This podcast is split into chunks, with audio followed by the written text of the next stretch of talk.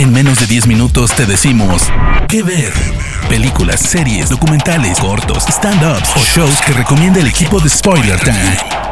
¿Qué ver? Hola, hola amigos de Spoiler Time, bienvenidos a este podcast con recomendaciones en menos de 10 minutos. Yo soy Diana Su, me pueden encontrar en redes sociales como arroba guion bajo Diana y en esta ocasión les voy a hablar de The Good Doctor, la exitosa serie de televisión de la cual seguramente han escuchado mucho, pero es probable que hay algunos cuantos que no la han visto. Si ustedes ya son fans de esta serie, los invito a que me escuchen y compartan este podcast con sus familiares, amigos y conocidos para que cada vez seamos más y más fanáticos de esta gran serie. La historia se centra principalmente en el doctor Sean Murphy, un joven cirujano con autismo y síndrome de Savant, quien tiene una inteligencia y capacidad innegable para la medicina. Su condición lo hace alguien único que puede explorar cualquier padecimiento de una forma muy particular. Me gusta pensar que es como si se tratase de un superpoder.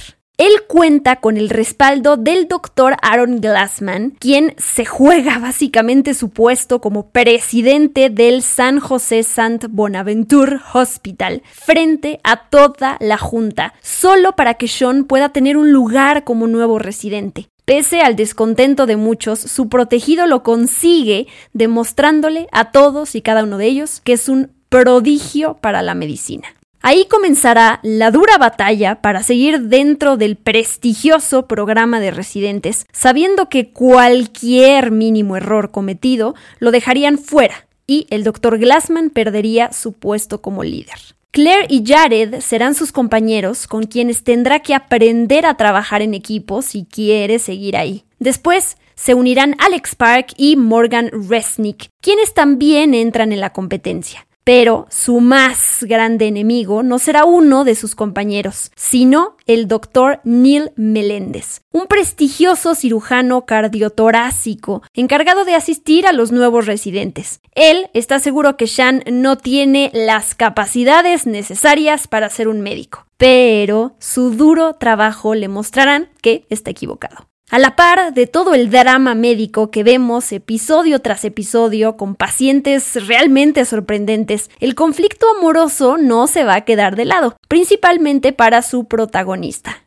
Les cuento que Sean va a conocer a Lea, una chica que es completamente diferente a él. Su relación comenzará siendo vecinos. Aunque ella no entiende claramente qué sucede con Sean, su personalidad desfachatada repercutirá en esa relación para bien y para mal. Lea será clave para muchos momentos donde Sean no tiene clara una decisión, lo cual pues siempre lo pone muy ansioso. Ella lo va a ayudar a calmarse y ver las situaciones desde otra perspectiva para que pueda pensar con mayor claridad. Sean encontrará en ella una buena amiga que lo lleva de fiesta y le enseña a conducir, pero al mismo tiempo encontrará una paz que nadie más puede darle. Esto es importante porque él tuvo un padre abusador que además mató a su conejo, hecho por el cual Sean no confía fácilmente en las personas. Después de su fallecido hermano Steve y del doctor Glassman, Lea se convertirá en una nueva persona en la que puede confiar y en la que por primera vez comienza a sentir lo que es el amor. En cada episodio conoceremos uno o dos pacientes con diferentes síntomas que pondrán a prueba no solo al equipo de residentes, sino también a los jefes de cada área del hospital, que muchas veces tendrán que dejar de lado su ego